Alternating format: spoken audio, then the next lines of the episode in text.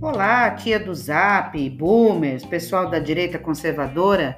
Bem-vindos a mais um Boletim da Belinha Opressora.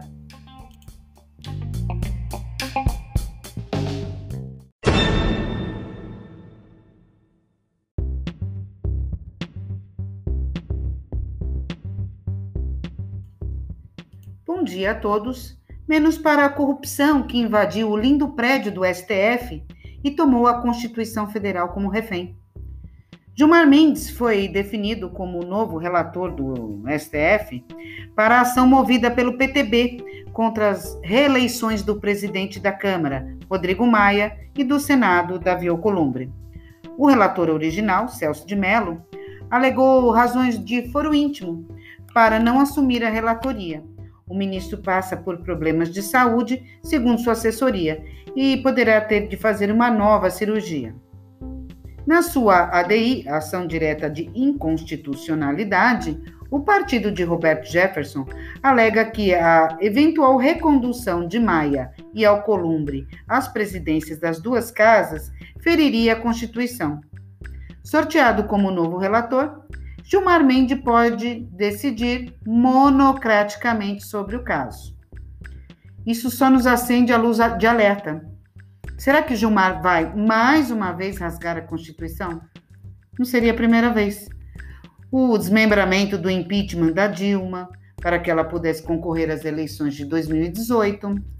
O inquérito instaurado por Alexandre de Moraes visando apurar o cometimento de atos antidemocráticos contra o STF não está previsto na Constituição, ao passo que o crime de propagar fake news também não é tipificado, existindo apenas no Código Penal as condutas delitivas descritas nos artigos 138, 139 e 140, calúnia, difamação e injúria, respectivamente. A derrubada da prisão em segunda instância para a libertação do cachaceiro de São Bernardo do Campo. A libertação sem qualquer previsão legal de milhares de detentos a pretexto da pandemia coronavírus. A obstrução da nomeação de Ramagem para a diretoria da Polícia Federal. Olha, são tantas vezes que a Constituição foi dilacerada que eu iria passar horas e horas falando sobre o tema. Quando vai mudar essa situação, tia do Zap? Hum, talvez melhore um pouco quando o presidente Bolsonaro nomeie um novo ministro para ocupar a vaga de Celso de Mello na segunda turma e possa desequilibrar as decisões nefastas oriundas daquele colegiado. Mas tenho fé que quando for eleito um novo presidente do Senado, que este tenha coragem e determinação para atuar os, a pautar os impeachments de ministros da corte que se acumulam nas gavetas de Davi Alcolumbre. Portanto, tenhamos fé, oremos e principalmente tenhamos força e união para não sucumbir aos desmandos do STF até meados de 2021.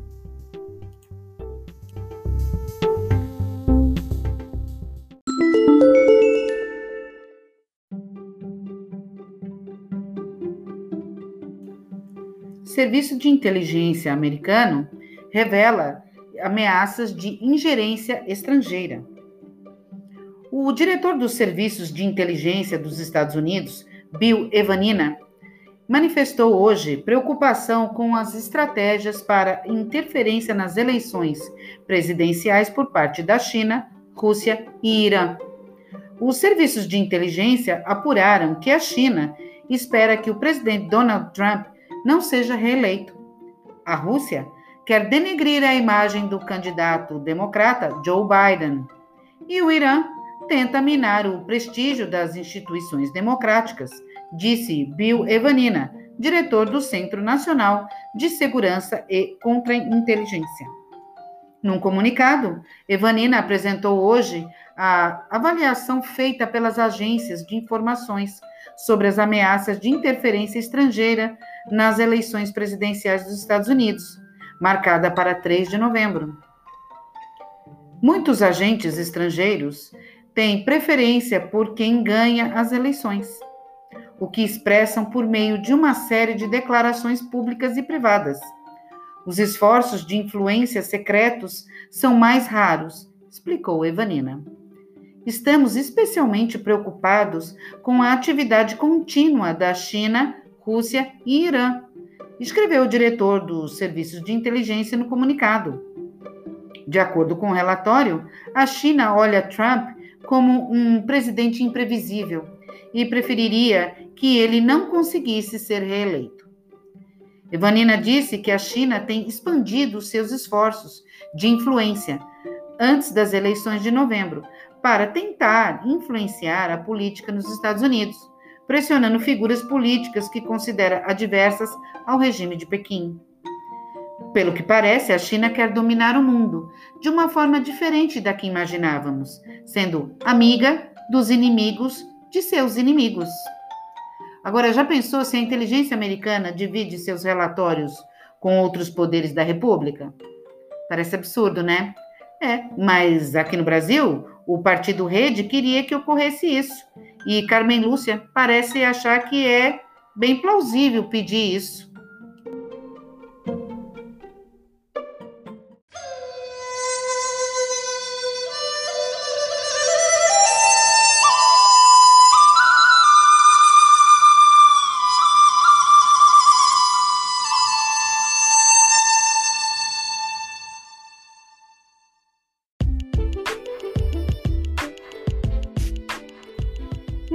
Tudo vai a favor da China.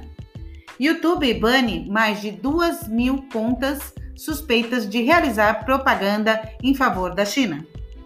A China encontra-se numa situação bastante delicada em todo o mundo. O país asiático vive constantes tensões com os Estados Unidos, que baniu o aplicativo TikTok, e até mesmo incentivando outras nações a evitarem serviços chineses, sendo ainda alvo de proscrição na Índia com quem alimenta um antigo conflito por disputas territoriais. Diante desse cenário, o YouTube acaba de anunciar o banimento de 2.596 canais chineses, acusados de participar de um esquema de propaganda política em prol do país. A medida teve como base estudo da empresa de análise de redes sociais, Gráfica, que apontou para uma rede que intercalava conteúdo de entretenimento com vídeos de teor político para disfarçar suas reais intenções. Em comunicado, o Google reiterou as acusações, afirmando ter encontrado irregularidades semelhantes às relatadas pela gráfica. Como exemplo, um dos canais que costumava postar vídeos de 11 segundos, sem assunto específico, passou a publicar conteúdo criticando os protestos ocorridos em Hong Kong, até a postura dos Estados Unidos diante da crise do Covid-19. Essa não é a primeira vez que a plataforma de vídeos realiza banimentos em massa sob essas acusações, mas esse foi o maior já realizado. A Google retirou do ar 186 canais em abril deste ano, outros 1.098 em maio e 1.312 em junho, com promessas de realizar mais remoções para os próximos meses. Vale lembrar que a gigante das buscas também encontra-se no meio de nova sanção norte-americana à China, com o governo dos Estados Unidos planejando barrar o acesso de mais fabricantes chinesas à Play Store. Chamada de Rede Limpa, a medida mais enérgica visa impedir que aplicativos não confiáveis sejam disponibilizados nos smartphones, como uma segunda fase mirando nas fabricantes em si. Olha, desta vez, parabéns ao YouTube e ao Google, mas só dessa vez, hein?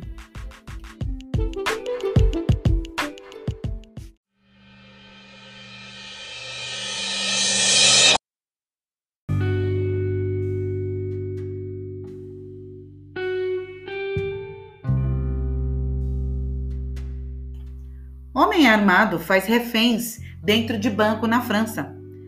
Todas as polícias eh, da cidade foram mobilizadas e foi criado um perímetro de segurança junto ao local. Um indivíduo armado fez vários reféns numa dependência bancária no centro de Le Havre, na região da Normandia, na França, durante a tarde desta quinta-feira. Segundo o jornal francês Le Figaro, Estiveram no interior das instalações sete reféns. O homem acabou por libertar os reféns, um a um, e entregou-se após quase quatro horas de negociações. O homem, de 34 anos, é conhecido por crimes relacionados com posse ilegal de armas e sequestro, e ainda sofreria de problemas psiquiátricos graves. Todas as forças policiais da cidade, de cerca de 180 mil habitantes, foram mobilizadas e foi criado um perímetro de segurança junto ao local. Mas não foi ontem mesmo que o governo francês afirmou que seu país é seguro e que por isso ninguém se aventuraria a atravessar o Canal da Mancha num caiaque para viver no Reino Unido? Eu tenho a impressão de ter falado isso ontem.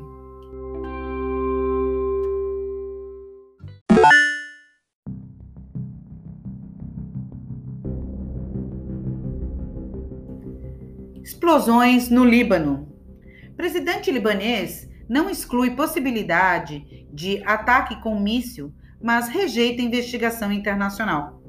O presidente libanês, Michel Aoun, afirmou ontem à noite que a explosão no porto de Beirute se deu devido à negligência ou à ação externa, evocando a hipótese de um míssil, mas recusou uma investigação internacional sobre o ocorrido. É possível que tenha sido causado por negligência ou por uma ação externa, como um míssil ou uma bomba, declarou o chefe de Estado do Líbano. A catástrofe, que causou a morte de 154 mortes e milhares de feridos, abalou a cidade libanesa durante a semana passada.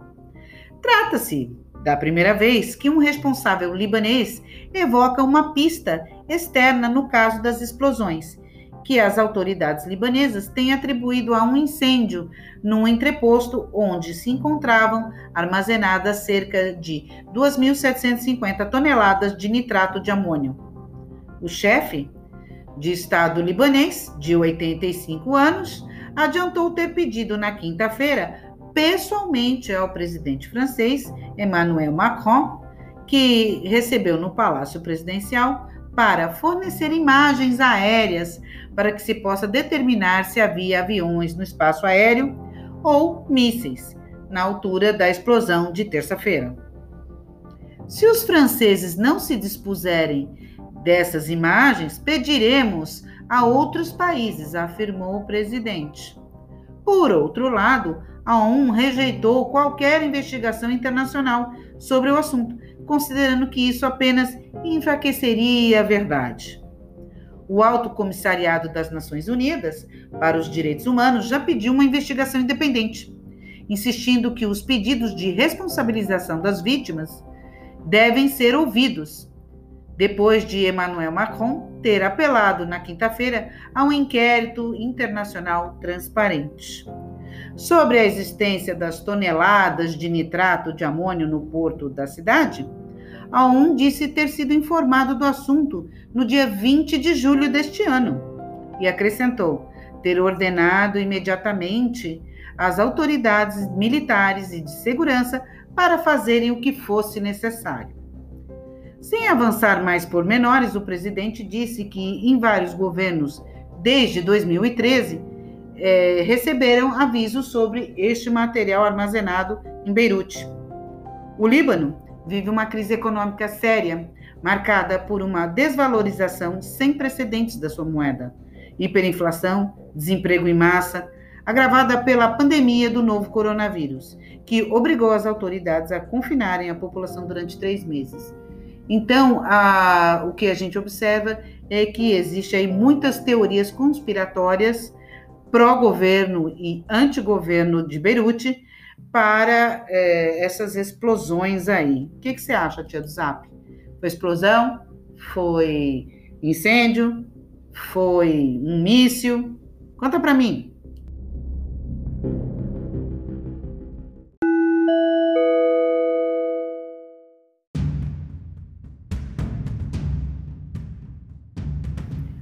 Homem cospe em rosto de criança em restaurante diz: agora tens coronavírus.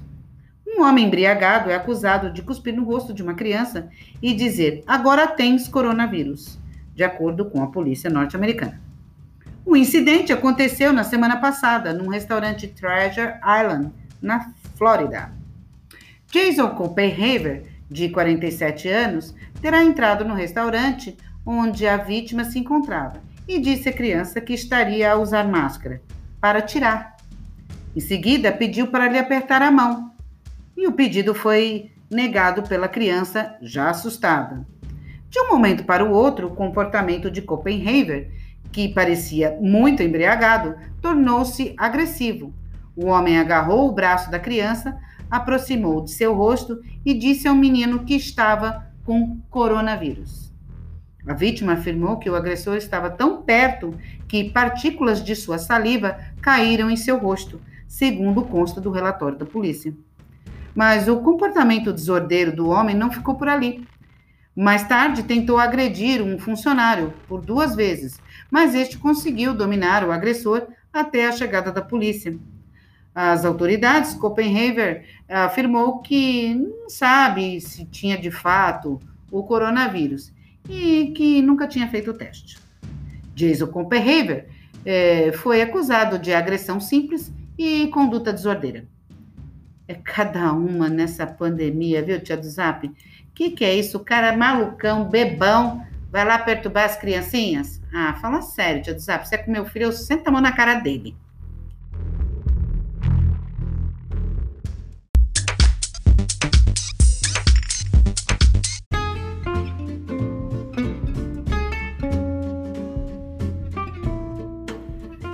Cientista de Harvard explica como acabar com a Covid-19 em apenas três semanas. Epidemiologista e professor de Harvard, é, nos Estados Unidos, propõe uma estratégia nova de testagem. É, o epidemiologista e professor da conceituada Universidade de Harvard, nos Estados Unidos, Michael Mina, acredita ser possível acabar com a Covid-19 nesse curto espaço de tempo alterando a estratégia de testagem. A proposta do especialista são testes rápidos e em massa, que possam ser feitos a cada dois ou três dias. O especialista explicou que estes testes custariam pouco mais de um dólar e seriam feitos a partir da pequena amostra de saliva ou de muco nasal. O resultado estaria disponível em apenas 15 minutos. Este método serviria para evitar que os casos assintomáticos criem novas cadeias de contágio e possibilitaria uma maior rapidez no rastreio de contatos. Eu acho a ideia ótima e acredito que ajudaria muito no combate à pandemia. Contudo, para as populações mais pobres, seria extremamente oneroso e difícil de controlar, pois é justamente nas comunidades mais carentes que encontramos o maior número de casos de DSTs e de gestações indesejadas apenas porque as pessoas não buscam preservativos distribuídos gratuitamente nos postos de saúde. Então, é, obrigar as pessoas a fazerem testes a cada dois ou três dias é, vai ser um pouco difícil para quem é pobre e não tem nenhum dólar para comer, o que dirá mais para fazer teste na família inteira. E você, tia do Japo, o que, que você acha dessa ideia? Vai dar certo? Eu espero que sim, né, tia?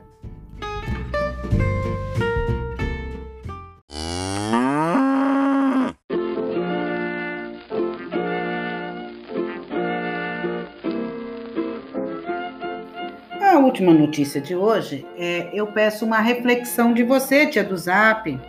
Você, Boomer querido. Depois você põe lá na minha timeline lá a sua resposta, a sua reflexão. Especialista defende formação na língua inglesa para indígenas no Brasil.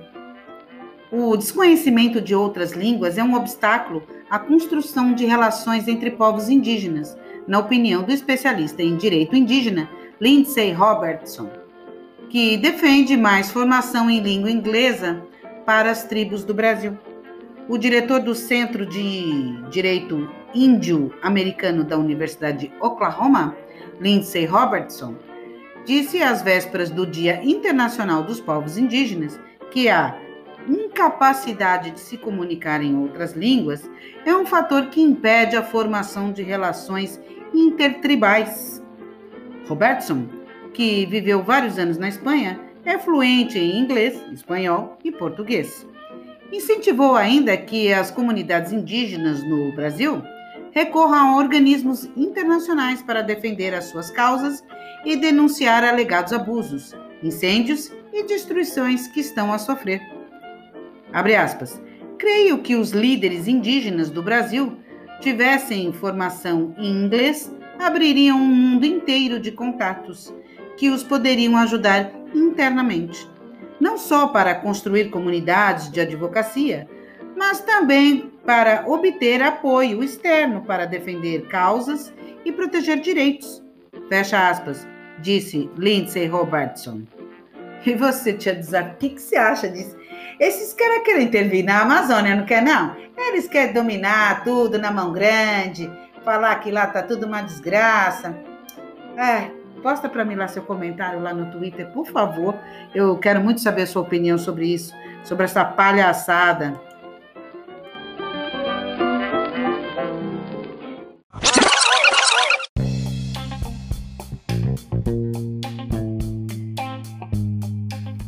E esses foram os destaques de hoje, dia 8 de agosto de 2020, sábado de sol aqui na região de Lisboa, uns 38 graus, tá beleza?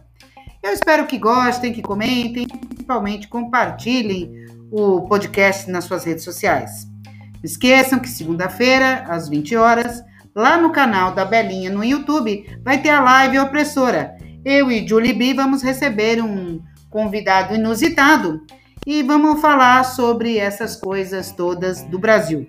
Tá bem, gente?